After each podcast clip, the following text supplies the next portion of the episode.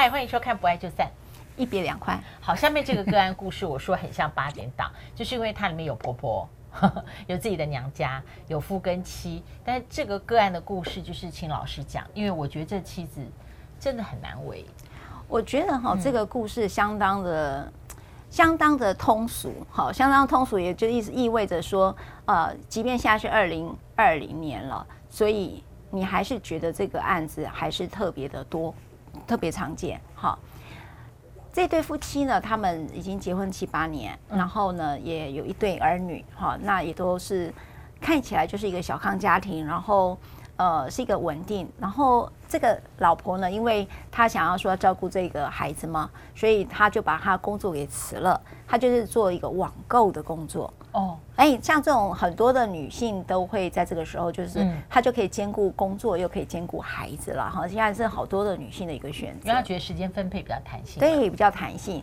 然后呢，所以呢，她她也都做这样的一个工作的时候，都一直很稳定。但是有一天出现了变化，娘家那边，娘家那边出了问题，也就是他妈妈呃，就是住院了。哦，好，那他其实有个哥哥，哈，哥哥是在海外。所以你就知道哈，这个很传统的一件事情就是女儿照顾妈妈，对，女儿照顾妈妈。中年的时候这种例子好多，真的很多。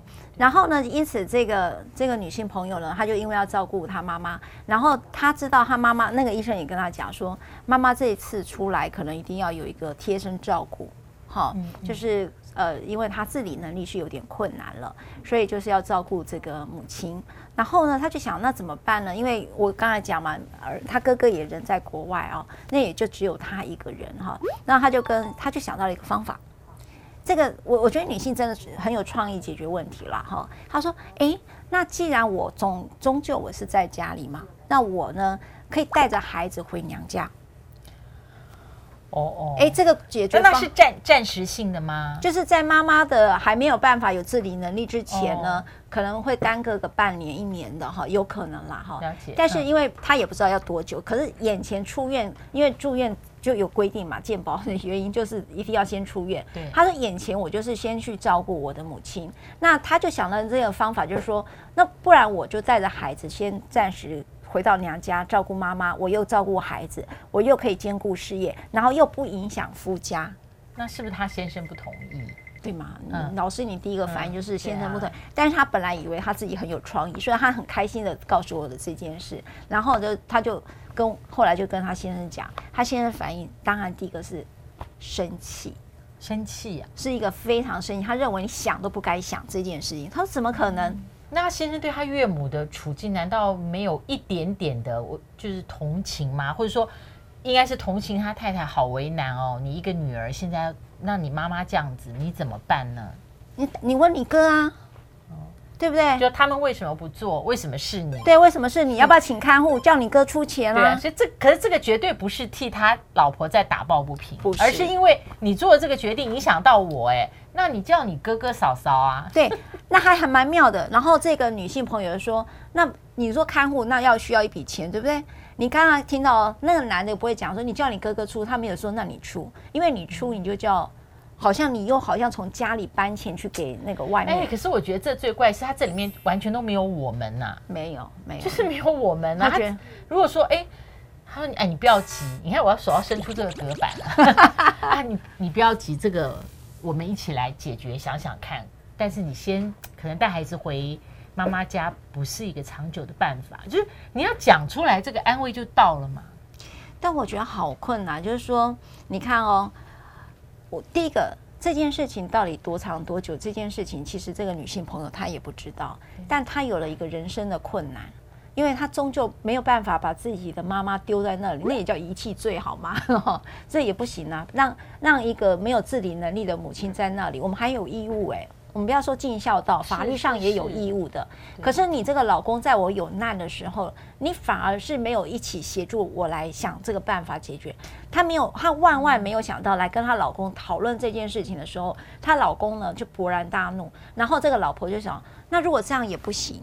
你你看嘛，她老公好手好脚的，到底老婆不在有什么问题啊？那他们家空间大不大？不然就她先把她妈妈带到他们家，就是住一阵子。哦，这件事情他也这么想了，他就说，那不然就是家里是还有空间的，那意思说让我妈妈来住客房，嗯，就住客房嘛。然后他这样讲，他更生气了。为什么？他说我妈妈，她老公就就是她婆婆的意思，我妈妈都没有住进来，你妈妈怎么可以住进来？嗯，这老公脑筋可能有一点问题，也 不是啊，就是完全没有我们嘛，他完全没有，因为有一种安慰就是这样子，呃，你跟他表露一个困难，然后他看似教训你说你怎么那么笨，你这个困难应该这样这样解决，可是其实那个最根本的原因是我不想在你这个困难里，对对，所以如果你要任何解决，搞到我了，那那都不是一个办法，对。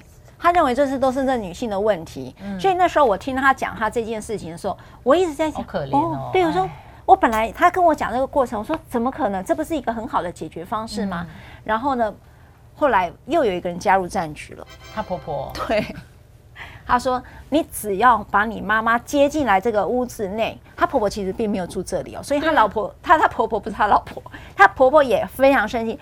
我告诉你，你只要接进来，你们就离婚。句号有点嫁错，真的真的是不是？对啊，就是一个一个困难没有办法一起。那我都还没有讲说那个人也是，他先生也是叫称为妈妈的嘛？对呀、啊。OK OK，所以那怎么办、啊？好，所以这一对夫妻呢，那时候这位女性朋友她来找我的时候，她说那怎么办呢？我说啊，这个情形不就离婚吗？我跟你的反应是一样的。嗯，她说可是我不想离婚啊。那有时候律师很困难哈，你不想离婚，那你要我做什么？他说：难难道 你叫我去跟你老公谈吗？哈，所以呢，我就跟跟他说一件事情，就是说，其实，在法律上，你要因为这个原因到回到娘家去是可以的。哎天哪，连这个都还要诉诸法律啊？对呀、啊，然后就说他可以主张法律，让他先生必须同意，然后他现在如果不同意的话，他反而会就应该这么讲。他如果真的带孩子回去的话，嗯，这一件事情基本上只有一件事情一定要她老公同意，是指孩子这件事。因为我们在前面好几集都在讨论分居的正当理由嘛。那你如果是为了照顾妈妈这件事情而分居的话，法律上是会承认这样是一个正当理由的。也就是他先生不得以此为主张要求离婚，对，是不可以的，因为他照顾妈妈，他有负有抚养义务。那你如果把一个没有自理能力的老老太太呢放在那儿，好，尤其是她母亲，那也会涉及到遗弃罪的啊。所以因此，这个女性朋友如果因此离家去照顾她的母亲，并不能主张她这个没有履行同居义务，她就不可以这么主张了。那可是问题就出在一个，我刚才讲一个关键，那哪一件事情是非得要老公同意呢？就是指。你可不可以带着孩子一起回娘家这件事情哦？那我先来讨论一下法律上的观点哦。那么这件事情很吊诡的，就是说孩子呢的住所地是以父母的住所地为住所，所以换句话说，他就是刚才讲的，他原先的这个夫家就是孩子的住家了哈。那么在婚姻关系当中，孩子是共同监护的，除非有特别规定，没有经过对方同意，你不可以擅自把这个孩子带回去的。所以呢，这个案子当中呢，最为难的就是说，我如果今天老公呢，就是不让我带孩子回去的时候，我到底能够怎么做？哈，那这件事情我就稍微再多讲一点法律的东西，就是。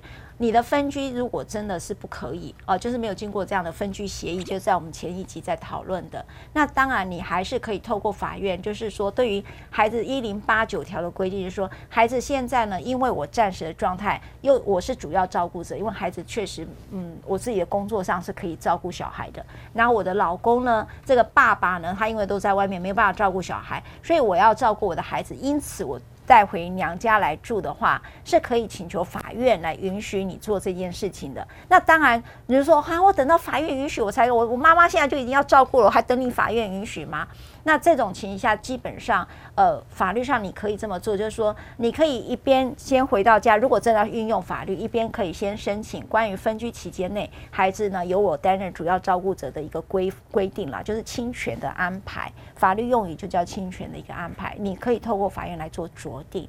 那通常在这种情况下，法律嘛，我不还有情理法，所以在这种情况下，法律通常是会准的。然后就我听到这边，其实我觉得不爱就散，原来就是想。